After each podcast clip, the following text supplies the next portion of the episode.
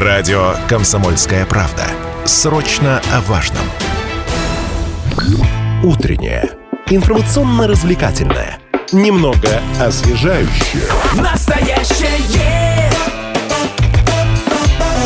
время че. У микрофона Лидия Андреева. Сегодня будем говорить о приемной кампании ВУЗы, которая стартовала в Челябинской области, как и по всей России.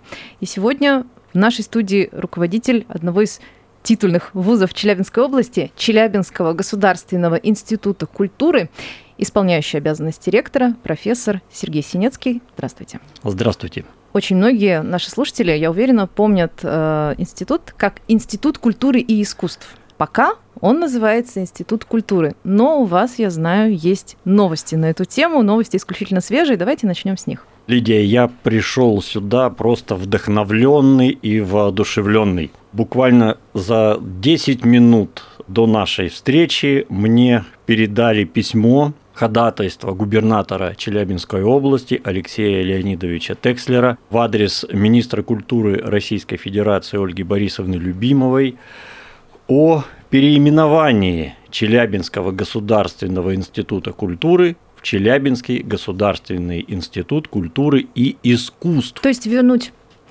в свое время утраченное. И вернуть название. в свое время утраченное. И я скажу, что это принципиальнейший момент в истории вуза. Я хочу начать с великой благодарности Алексею Леонидовичу. Алексей Леонидович просто с самого вот моего захода, по крайней мере, на пост ИО ректора, очень пристально за нашим институтом наблюдает очень точно, где-то жестко, где-то по-отечески нас поддерживает. Ирина Николаевна Текслер всегда с нами в разных проектах работает. И вот этот вот шаг для нас предельно важный. А вот давайте объясним, почему это важно. Потому что для тех, кто, допустим, в Челябинской области проживает, э, в принципе, наверное, не так велика разница. Мы просто перед эфиром успели немного а, так э, обменяться парой слов, и вы сказали, что здесь международная составляющая. Де, дело во многом. Дело не в том, играет. даже кто где проживает. Дело в особенностях рынка труда. Ну, давайте об этом. А, существует как бы рынок труда по номерам специальностей в культуре, и отдельно об этом подавляющее большинство людей даже не догадывается. Рынок труда по номерам специальностей искусства. Есть учреждения культуры, а есть учреждения искусства. Театры, например, филармония. Ну, а учитывая то, что это бюджетная организация, и по преимуществу там с номерами все должно быть строго. Там очень все должно быть с номерами точно. И поэтому, когда поступает молодой человек или уже не очень молодой, например, на заочное отделение, который хочет работать именно в учреждении искусства, ему принципиально важно, какой вуз он закончит. Если в названии вуза отсутствует слово «искусство», это сразу понижает его профессиональный статус. То есть он, допустим, не может устроиться в оркестр оперного театра, он, к примеру? Он э, может устроиться, но э, для этого в значительном количестве случаев ему, например, нужно пройти специальную переподготовку, э, чтобы получить дополнительный документ, где написано, что он прошел переподготовку по направлению искусства. Ну, представляете, сколько это хлопот человеку. А иностранные студенты, которых у нас более 8%, это довольно много, это 160 человек, половина из них учится по специальностям искусства. Слава богу, мы сохранили эти специальности, и когда осуществляется коммуникация с иностранными э, гражданами, первый вопрос, который они задают, а искусство в названии вуза где? То есть это прямо и, есть вопрос. И, и это прямо первый, один из первых вопросов, который мы слышим. Мы пытаемся объяснять, что у нас есть там специальности внутри факультета, но мне кажется, как это про... достаточно сложно это, нашу бюрократию как, объяснить. Да, э, как правило, на этом разговор э, ну, в половине случаев просто заканчивается. И мы просто, наш регион, наш вуз теряет качественных абитуриентов и наших, и э, зарубежных. И многие говорят, ну тогда я поищу вуз искусства. То есть, например, консерваторию. Например, консерваторию или ну, есть институты искусств в Уфе, например. Это рядышком. Тут переехать большого труда не стоит, да. Угу. И мы теряем и в количестве, и в качестве. И вот этот шаг, который помог нам сделать Алексей Леонидович, я очень надеюсь, сработает и любимого Ольга Борисовна поддержит наше общее ходатайство. И все-таки мы станем еще институтом искусств. А если она действительно это поддержит, уже в этом году э, появится обновленное Мне, мне название, трудно сказать, потому что это уже э, мы не вольны, да. Вот. И я еще хочу сказать огромнейшее спасибо всем нашим творческим союзам это и союз композиторов, и союз художников, и союз писателей, и Российский танцевальный союз, и союз театральных деятелей, и союз кинематографистов, Центр танцевального спорта. Единодушно все наши творческие союзы также поддержали идею переименования нашего вуза с добавлением слова искусства. Я считаю, что это принципиальнейшая консолидация всех понимающих людей, всех реальных творческих сил нашего региона и от имени нашего коллектива, вот пользуясь случаем, что я в редакции «Комсомольской правды», и вы первые, кто об этом узнали, потому что вот 10 минут назад случилось, я передаю всем огромное спасибо. Ну, теперь осталось скрестить пальцы, чтобы действительно в Министерстве культуры подписали а, действительно это ходатайство, разрешили и... Будем молиться. Да, чтобы появилась, я бы сказала, вернулась на круги своя, потому что раньше ВУЗ именно так и назывался, и, наверное, действительно многие шли именно на искусство, на искусство, на искусство вот в этом э, в заголовке. А, что касается специальностей востребованных, вот вы подчеркнули, что с утратой э, слова из заголовка, из названия да, над входом вы не утратили специальности по искусству. Какие можно причислить к наиболее популярным? Я сейчас не только о направлении искусства, а обо всем, что представляет вообще, ваш вуз. Вообще вуз наш федеральный, как вы знаете, и э, мы готовим специалистов по 55 группам специальностей. Это группы, это, то есть это, это не специальности, это группы там, объединяющие. Там, там внутри них еще есть профили, то есть это очень серьезная история. Скажу, что мы по сути можем, э, ну скажем так, удовлетворить спрос любой или почти любой. Есть, конечно, особенности, есть нюансы, есть э, то, что, наверное, мы не сможем да, сделать. Но, в общем-то, тот спектр направлений подготовки, который существует, и уровней подготовки, потому что мы готовим от бакалавров до докторов наук вообще-то, мы закрываем почти любую нишу. Про специальности или про направление подготовки – великолепное у нас хореографическое искусство и хореография э, народная художественная культура. Мы одни из первых в стране в прошлом году открыли хореографическую педагогику в спорте. Совершенно уникальная вещь на стыке культуры и спорта. И на сегодняшний день у нас эта специальность заполнена очень известными танцевальными спортсменами, как правило, национальными победителями из разных стран – то есть предельно качественный контингент обучающихся. Популярнейшее направление подготовки – режиссура театрализованных представлений и праздников. Э, там всегда большой конкурс. Вообще у нас на сегодняшний день, я вам скажу, конкурс в среднем по вузу. Четыре человека на место. Э, то есть мы понимаем, есть направления яркие, более такие востребованные, как, например, театральное искусство, актер театра, кино. Это по-прежнему в топе? Это по-прежнему. Что бы ни происходило, люди мечтают Люди хотят на об сцену, карьере. люди хотят яркой жизни, и, и это, мы не можем и, их за это это хорошо, да. А есть, конечно, ну, специальности, скажем так, традиционно с меньшим конкурсом, но э, на сегодняшний день он очень подрос, это, например, библиотечное э, дело, в том числе причине, что, опять же, наш регион предельно активно открывает модельные библиотеки. Сегодня э, мы имеем картину, когда к нам приходят абитуриенты, которые уже воспринимают библиотеку не как э, бабушку в валенках и со спицами, который выдает книги, а как высокотехнологичный культурный центр. Я вот сам объехал ну, энное количество новых открытых буквально в прошлом году э, модельных библиотек. Я бы сам там работал. Я вот могу э, сказать, представьте вот родителям, да, ваш ребенок, ваша дочь пусть даже это не в миллионном городе, это и в райцентрах такие библиотеки, работает в шикарных условиях, с современнейшей техникой, в красивом месте, с интеллигентной публикой и получает при этом хорошую зарплату. Так счастье пришло. Мечта? Э, Я скажу, ничего, что я постоянно говорю, э, что Мы здесь за этим собрались. что наш вуз, э, это Институт культуры, э, по рейтингу Хендхантера занимает второе место после Южноуральского государственного университета в регионе по востребованности выпускников и по зарплате выпускников. По зарплате выпускников. Вот на этой замечательной, по-моему, ноте я предлагаю прерваться, сделать небольшую паузу. Очень скоро вернемся в эфир и продолжим.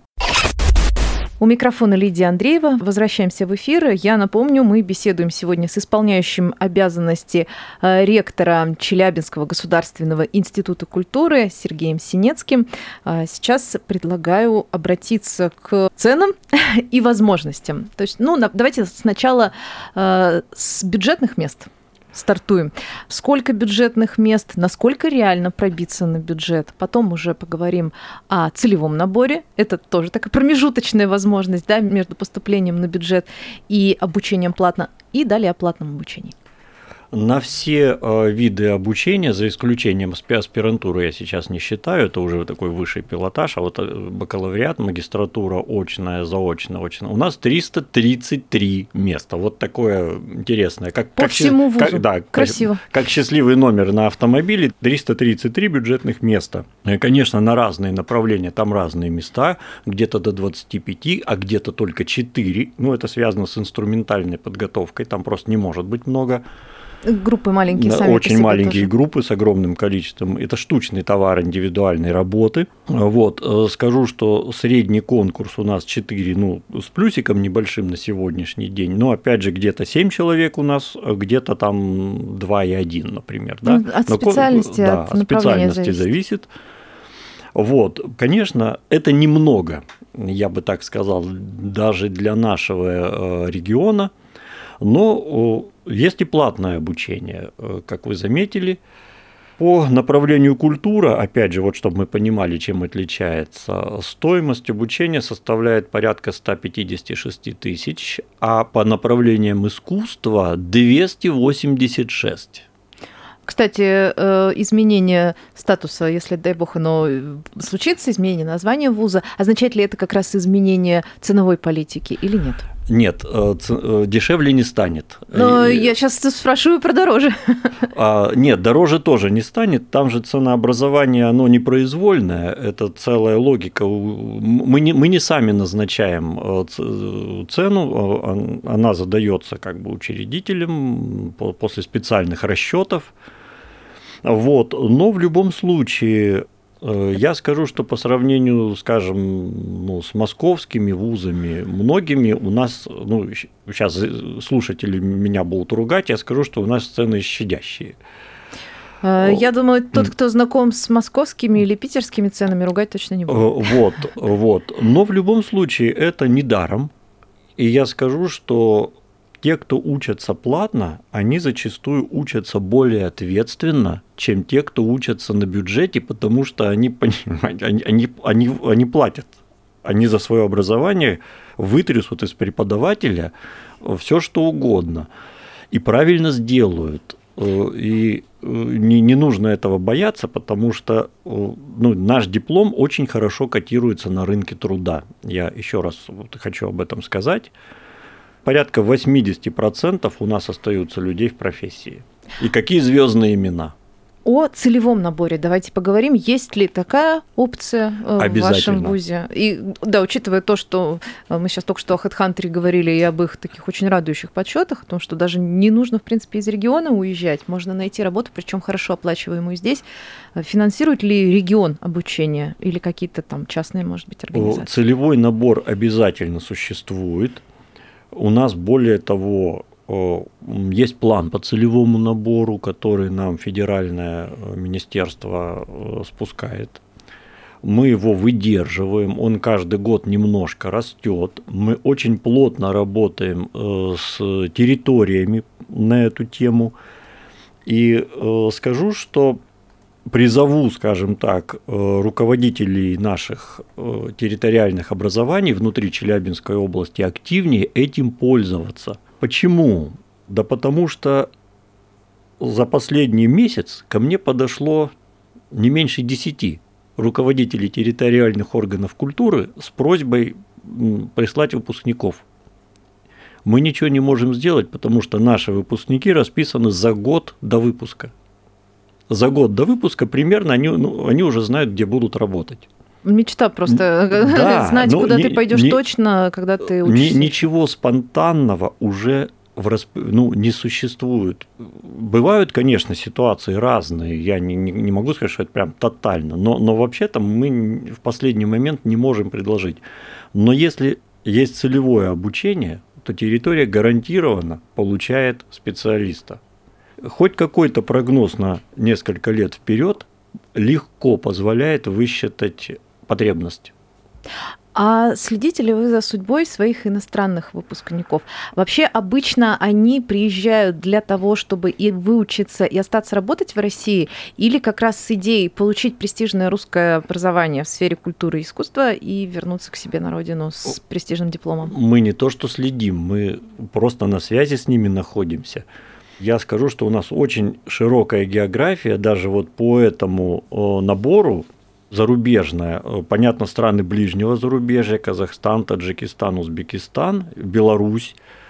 Но и у нас и Мексика появилась в этом году, и Египет. По-моему, у вас студенты из Анголы есть. А это Я отдель... знаю, они Вы... известные ребята, они выступают. И Колумбия, что... и Ангола. Я скажу, что есть два момента вот в обучении иностранных граждан. Первый момент – это те, кто учатся по квоте Россотрудничества. Угу. И они обязательно должны вернуться на родину.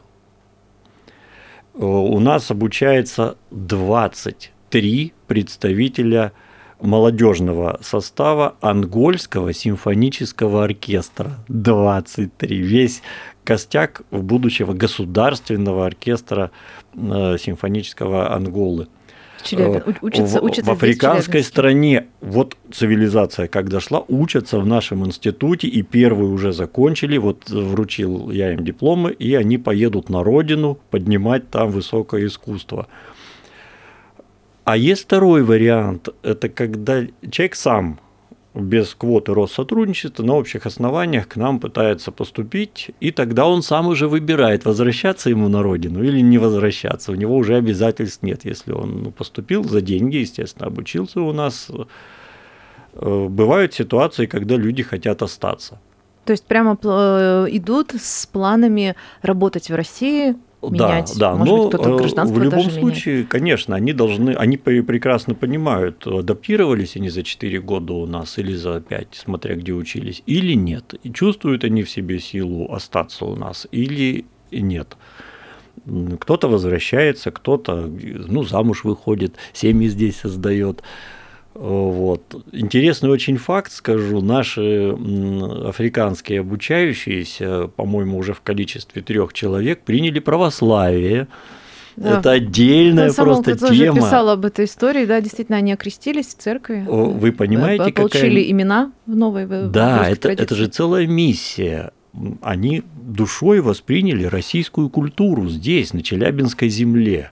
И даже когда они вернутся к себе, они будут нашу культуру воспроизводить в себе, в своих действиях, в своих э, текстах, в своих словах, в своем поведении. По-моему, это самое главное. В своей главное. игре, опять же. И в своей игре, конечно, и в своей игре. Вот это такое продвижение нашего э, региона, это такие наши в хорошем смысле представители, вот агенты влияния, не знаю, как можно сказать лучше, лучше которых ну, не, не придумаешь. Сейчас хочу про вас спросить, непосредственно про вас. Я прочитала, что вы занимаетесь футурологией. Это, мне кажется, даже стоит в паре слов объяснить, если это возможно, нашим слушателям, то есть наука о будущем, что это есть. Остается у нас пара минут. Сейчас попробуем сделать невозможно, уместить, уместить это оставшиеся пару минут. Вы знаете, кто-то из великих сказал, если вы э, за две минуты не можете объяснить восьмикласснику, чем вы занимаетесь, значит, вы шарлатан. Вы, вы, вы, очень попробую не быть таким. Вот сейчас у вас будет да, краш-тест. Прямо экзамен. Вы знаете, э, наша культура во многом и в нашей риторике ориентирована э, на ретро-форматы. Это правильно. Без прошлого не бывает будущего. Но э, все же мы живем и думаем о перспективе, нашим детям там жить. Как мы сами выстроим культуру будущего? Какая она будет через 20, 30, а лучше 50 лет? Мы уже сегодня можем не просто думать, а можем рационально прогнозировать. Какие нормы и ценности должны быть у наших внуков?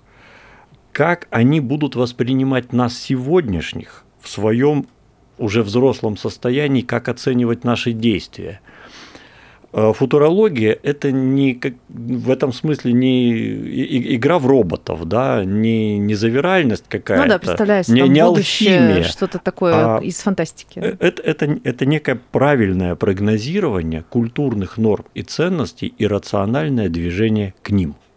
Вот о чем я пытаюсь размышлять в своих статьях, книгах. Э, Но ну, главное, что в будущем культура не сгинет за культурой, собственно, будущее. Тут очень простая логика. Чем больше людей на Земле, тем больше регулятивных механизмов требуется для упорядочения общества. А культура – это главнейший регулятивный механизм.